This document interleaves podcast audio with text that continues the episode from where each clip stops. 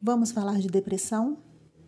Depressão é uma doença séria que afeta negativamente como você se sente, como você pensa, como você age. Considerada como uma tristeza profunda que inibe e destrói atividades que antes fazia com prazer.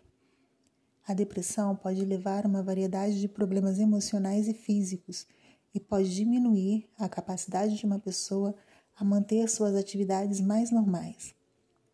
A perda, como a perda de um ente querido, um fim de um relacionamento, a perda de um emprego, por exemplo, são experiências difíceis para uma pessoa. Porém, essa tristeza não é o mesmo de ter depressão, mas tem que ser acompanhada por profissionais para não desencadear a uma tristeza profunda.